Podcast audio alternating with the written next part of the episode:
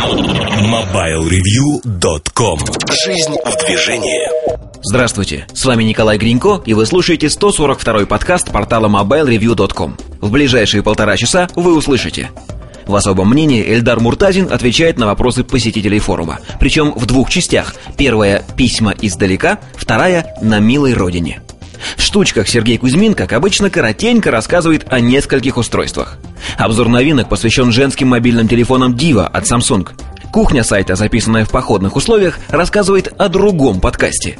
Кроме того, вас ожидает мобильный чарт. MobileReview.com Особое мнение Всем привет!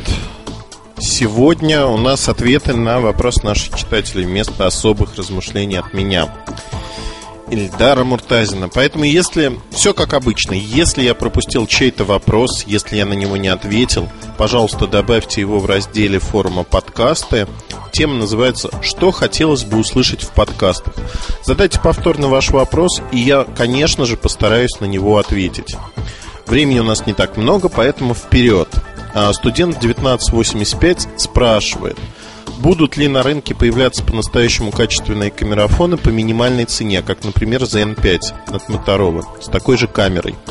Интересуюсь из-за того, что средств на дорогие камерафоны нет, но иметь подобный телефон очень хочется. Тут вопрос интересный. Интересный, наверное, в том аспекте, что всегда появляются некие топовые решения, которые снимают лучше, чем то, что было до того. И из года в год многие могут говорить, что ничего не происходит, но в реальности э, изменения есть. Тот же Pixon 12, его можно сравнить с предыдущими моделями, у кого не 12-мегапиксельная, а 8-мегапиксельная камера. Но в реальности, если смотреть на функционал, на дополнительные фишки, то Pixon 12 на голову выше предыдущего поколения.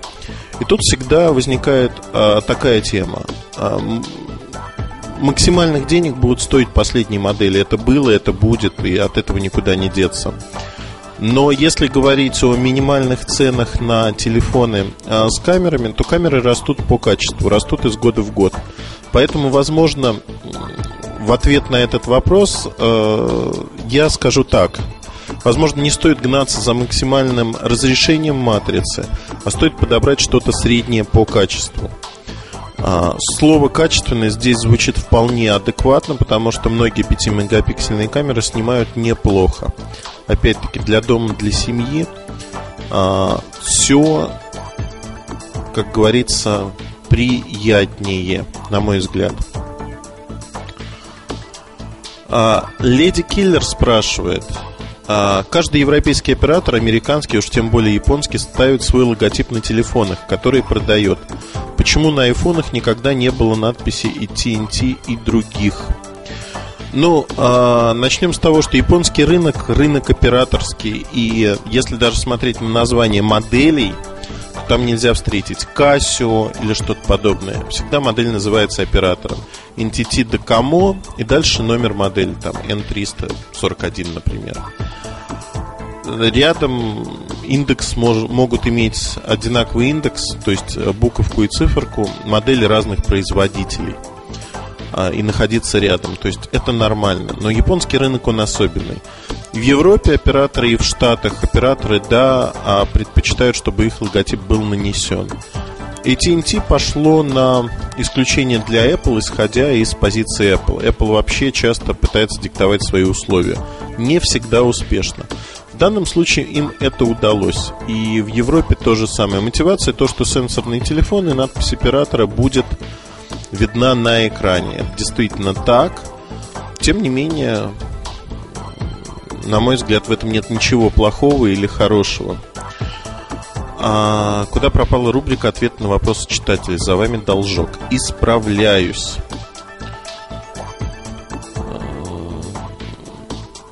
Товели Авсам из Севастополя спрашивает, где рассказывалось о судьбе компании Sony Ericsson. Ну, я думаю, по списку подкастов можно найти. Кидо из Комсомольска на Амуре спрашивают, а, Кида, точнее, спрашивает, я думаю, что это мальчик, несколько вопросов.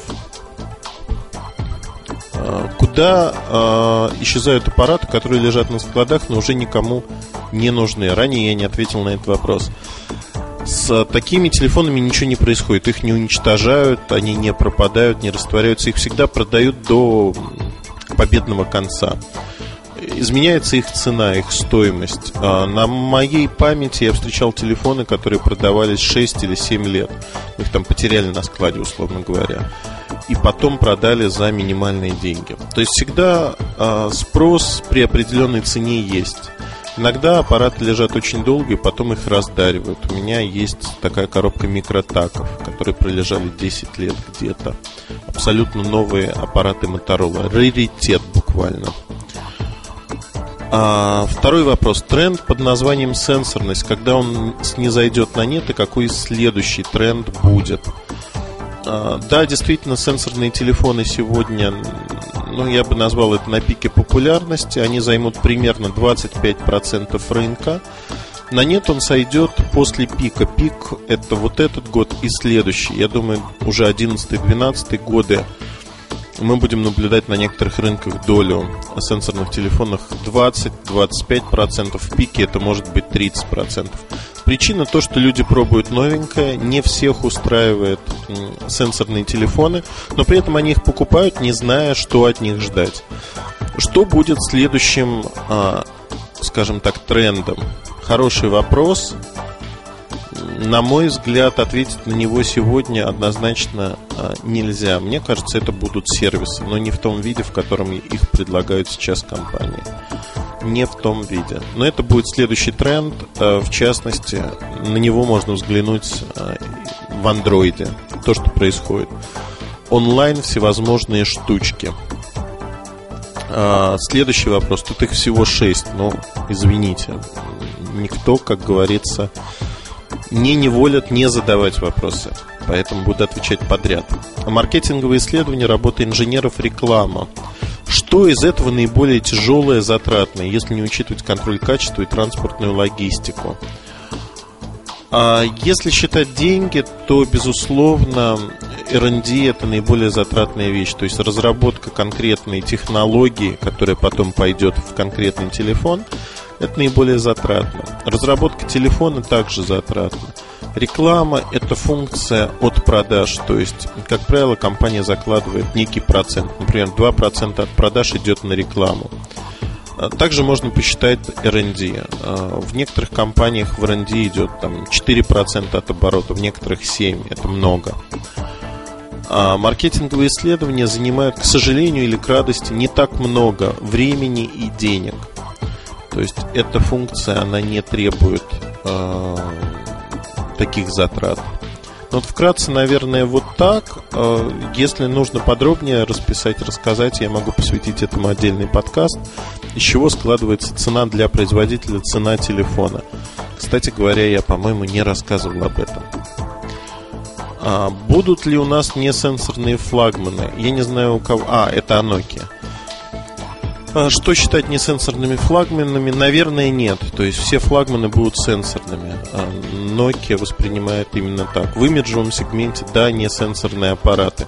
Сейчас разрабатывается 8000 серия сенсорная. Я считаю это бредом. А так как это бред, то делать этого не нужно. А, не знаю кому как, но мне кажется, что раньше качество, это следующий вопрос, что раньше качество сборки было гораздо лучше не за разряда, а раньше трава была зеленее. Что случилось? Поставка дешевых комплектующих для снижения конечной стоимости продукта или реальная подстава, или дешевое оборудование на заводах. Каждая компания экономит. Э, Nokia не исключение, пытаются снизить стоимость телефонов, э, и это сказывается на качестве, безусловно. Но никто не пытается любой ценой снизить это качество. Есть структурные и системные проблемы на рынке в целом. Nokia, как крупнейшая компания, она в них участвует. Снижаются, меняются технологии, а, появляются дешевые заменители. То есть это касается производства пластика и других вещей. И сегодня фактически компания, которая хочет оставаться в рынке, она обречена на использование вот тех технологий, тех комплектующих, что есть сегодня. Nokia не исключение. Это не решение Nokia вот так поступить. Это диктует сам рынок. Поэтому деваться некуда. И да, действительно есть проблема. Не только у Nokia, подчеркну. В той или иной степени. А эти проблемы частично пытаются решить разными способами, начиная от логистики, заканчивая сортировкой, контролем качества, сортировкой поставщиков. Не всегда получается, но специально никто телефоны не ухудшает. Это миф. Следующий вопрос. Флагман и фотофлагман. Что это и нужно ли такое деление, или второй всегда будет идти в шлейфе, оставленный первым? Сегодня сложилась такая ситуация. В свое время компания Sony Ericsson запустила бренд CyberShot, но до этого с появлением K750 начали говорить о фотофлагманах. А фотофлагман – это некий телефон, который хорошо фотографирует. То есть выделили такую функцию. Камерафон, часто их еще называют. Название глупое, потому что... Э, глупое почему? Потому что все э, телефоны так или иначе обзавелись камерами. То есть это не признак уникальный какой-то сегодня. И вот то же самое с фотофлагманами. Фотофлагманы это очень узкая ниша в реальности людей, которые требуют максимального фотографического качества от телефона нет. Среднее качество, приемлемое качество. То, о чем я говорил в самом а, начале. А, идем к следующим вопросам. А, Белогар из Петербурга. А, расскажите, пожалуйста, про стандарты защищенности устройств. Чем они отличаются? И хотелось бы узнать, учитывают ли производители возможное попадание влаги при проектировании обычных телефонов. Начну с конца. Да, учитывают, да, хотят, чтобы влага в телефоны не попадала. При этом а, в инструкциях отмечается, что использовать во влажной среде и даже под дождем телефоны не то что не рекомендуется, а запрещается, но понятно, что мы используем их. Вот такая оговорка производителей связана с тем, что электроника так или иначе, она к влаге относится не очень хорошо. И рано или поздно контакты могут окисляться. Производители это понимают, испытывают во влажной среде, в разных камерах, в разных ситуациях телефоны. И большинство аппаратов защищены от попадания влаги. Даже если уронить там аппарат в воду и быстро достать он не умрет моментально, окисление займет некое время, и если считать, что аппарат будет работать год, то год он, скорее всего, проработает. На аккумуляторах есть лакмусовые или под аккумуляторами лакмусовые бумажки.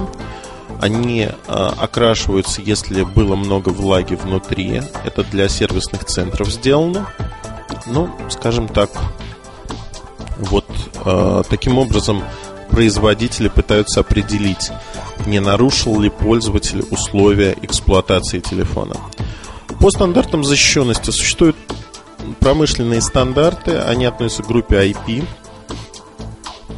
В телефонах сегодня встречается два стандарта IP54 и IP57. Чем больше цифра, тем а, больший уровень защищенности. 54 это защита от пыли, защита от влаги, попадание влаги на внешнюю поверхность устройства. Например, 3720 э, Classic от Nokia, IP54 защита. То есть защищает от влаги, но уровень защиты примерно такой же, как у обычного телефона, но чуть-чуть выше, да, за счет заглушек резиновых, за счет э, прорезиненности корпуса. IP57 уже э, имеет защиту от того, что устройство попадает в воду и находится там, например, на глубине 1 метра до 10 минут. Гарантируется, что вода в этом случае, если устройство закрыто, там болтик крепежный, как, например, в Samsung B2120 затянут, что с ним ничего не произойдет. Я думаю, что не для всех нужны такие устройства, но вот на данный момент большинство устройств защищенных когда телефон называют защищенными, поддерживают IP54. 57 только Samsung поддерживает из текущих устройств, из того, что есть. Наверное, вот так. А дальше Fresh спрашивает из Самары а, про следующее устройство от Palm, которое не Pixie. Можно ли узнать о нем чуть больше, форм-фактор, сроки выхода хотя бы?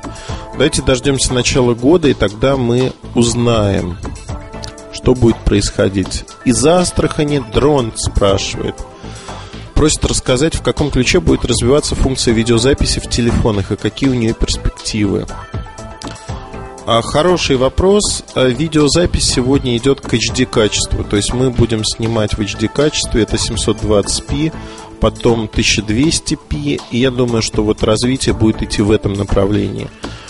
Понятно, что камеры ограничены оптикой, от этого никуда не деться, но видео будет подрастать в этом направлении. При этом надо отметить, что я лично считаю телефоны тем вот прорывным фактором, а, который даст возможность видео распространиться везде. Мы будем видеть все больше и больше видео, снятого мобильными телефонами в эфире теленовостей, а, в YouTube, и других сервисах. То есть фактически шествие мобильного видео по миру только-только зарождается, начинается. Это удобно иметь с собой устройство, которое умеет а, снимать видео в хорошем качестве. Док 2 из Бостона. Хороший город Бостон, США. Очень мне нравится. У вас наверняка сейчас хорошая погода. А, и вам тоже удачи. Будем продолжать в том же духе. Это пожелание, которое Док 2 выдал нам. А, вопросы. Помнится, еще летом всплывали фотографии некого устройства HTC Firestone, промежуточный между Diamond 2 и HD. Экран 3,6 дюйма, камера 8 мегапикселей, дизайн в стиле Diamond. Его отменили. А, как кажется, Доку 2 это достойная замена Diamond 2. И можно ли ожидать его в Барселоне? Честно скажу, про Firestone не помню, потому что это епархия скорее Артема Лутфулина. Под рукой родмэпа HTC нету. Не помню. Я помню, что я не крутил это устройство совершенно точно. Нечто подобное будет на андроиде, а не на Windows Mobile. И будет оно в марте примерно от компании HTC. В марте уже на рынке, март-апрель. Мне кажется так. А, может быть, я сейчас говорю жуткую чушь, и тот же Firestone является не Windows Mobile устройством, не знаю. Но вот так. Что-нибудь известно? Следующий вопрос. Что-нибудь известно про наследника Nokia 5820, 5920? Уже больше года прошло с анонса 5820. Эта модель продается хорошо, а, поэтому менять ее вот сейчас не будут. Я думаю, это произойдет примерно через полгода а реально на рынке появится замена этого аппарата. Объявят его чуть раньше. А когда можно ожидать бесклавиатурное устройство N-серии? 87-88 и будет ли у них сильная фотографическая составляющая? Сильной фотографической составляющей не будет, хотя в N-серии появляется 12-мегапиксельный аппарат, как раз таки с восьмеркой индексом. А если говорить Васка, модель кодовое имя. Если говорить о N-серии, э, средняя фотографическая составляющая у большинства. Бесклавиатурные устройства, это сенсорные устройства, они будут появляться в будущем году, вторая половина будущего года. А, Алекс 19.19.5 Будет ли платформа A300 у Sony Ericsson? Да, будет, на нее ставят оболочку Nexus, то же самое, что на Android пытаются. Но при этом развития А300 сегодня инвестиций нету, и пока будущее покрыто туманом. Непонятно. А, его же вопрос, будут ли обзоры таких устройств, как LG GD900 Crystal, GM730 и так далее. Кристалл не поставляется в Россию, возможно, возьму пофотографировать, но не более того. А GM730, мне кажется, брал Артем или Володя Фокин а, Глюкалова, поэтому, скорее всего, обзор даже не вышел по этой причине. Не знаю, могу уточнить. Так, какие обзоры я готовлю сейчас, мы не комментируем обзоры. Это его же вопрос. И, честно говоря, не могу прочитать это предложение. Знаете ли вы чего-нибудь про устройство, выпущенное для рынка Азии, которое с, с виду как фотоаппарат... Э, ужасно, тут опечаток такое количество, как фотоаппарат с сенсорным дисплеем. Выпустят ли его для европейского э, рынка? Не совсем понимаю, что это, но телефоны, они, да, начинают выглядеть как такие устройства комбинированные, если хотите. Так, сейчас я прервусь и уже следующую запись буду делать э, чуть позже ответы на ваши вопросы. Я думаю, что их склеют. Мне надо бежать на презентацию. Я сейчас в Тайбе и еду на завод. Удачи вам. Спасибо. Я уже перелетел из э, Китая, из Тайваня в Китай, из Китая вернулся даже в Москву, и поэтому я дописываю буквально несколько ответов на вопросы здесь, э, которые я вижу на страницу с вопросами к подкастам. Э, я не помню, честно скажу, не переслушал. Если я повторюсь неожиданно, не ругайте меня сильно. Итак, студент 1985. Назрел еще один вопрос. Ваш прогноз относительно цен на Sony Ericsson X10. Видите ли вы эту модель сколь-нибудь успешной? Нет, не вижу, потому что цена будет больше 30 тысяч рублей, значительно больше. Это 33-35 тысяч рублей, видимо. Для февраля это высокая цена. Но единичные продажи, да, ниша, потому что все, что дороже 20 тысяч рублей, это ниша ниша не очень большая, неуспешные, я думаю, будут продажи. Когда можно ожидать преемника модели Nokia E66? Есть ли какая-нибудь информация об этом аппарате? E66 это Dora, насколько я помню. Соответственно, преемник, да, есть. А пока непонятно, когда его будут запускать. Он под большим вопросом. Скорее всего, это случится на рынке март-апрель. Аппарат, соответственно, покажет его в январе-феврале. А, продукт Nokia 5230, Барабашка спрашивает, расскажите о аппаратных программных функциях, что конкретно у него будет урезано. Урезан Wi-Fi, урезан GPS, есть панели в комплекте, урезан по сравнению с тем же 5530. В остальном такой же продукт. Ну и плюс Nokia with Music, за который вы заплатите сверху 4500 рублей примерно, ну, может быть 5000. Нужно вам это или нет, не знаю, скорее всего не нужно. Блин ругается на плохой звук в подкастах от Сережи Кузьмина. Я буду тоже ругаться, то есть э, думаю, что мы исправим этот момент. Алекс 1919 нет, 1995 junior member нашего форума. Э, welcome on board, как говорится. Э, можете ли вы сказать, какие телефоны и смартфоны могут снимать 120 кадров в секунду видео? Бывает ли у телефонов большая частота записи? Большая не нужна потому что это уже быстрая съемка, да и 120 кадров в секунду, в общем-то, тоже не нужно в большинстве случаев. Как правило, это корейцы, корейцы LG, Samsung. Э, не на всех моделях надо смотреть. Поиском по сайту вы с удовольствием найдете. Э, справедливо Гляв Чекгус э, ниже отметил, что максимальное разрешение такой записи QVGA 320 на 240. Данилович спрашивает о 7230 и новый тип галереи, о котором говорится в промо-ролике. Э, просто новое представление галереи, но немножко другое. В обзоре постараюсь показать. Катот спрашивает, э, какие модели 2010 года обеспечат скорость OS э, Android в разрешении White VGA, сравнимую с iPhone 3G, 3GS на Half VGA. Увы, Motorola Milestone разочаровал в этом отношении проворность первых образцов Sony Ericsson X10 также под вопросом. На мой взгляд, все работает сравнимо, опять-таки, на мой субъективный взгляд. Майлстоуном я пользуюсь, ну, вполне проворно.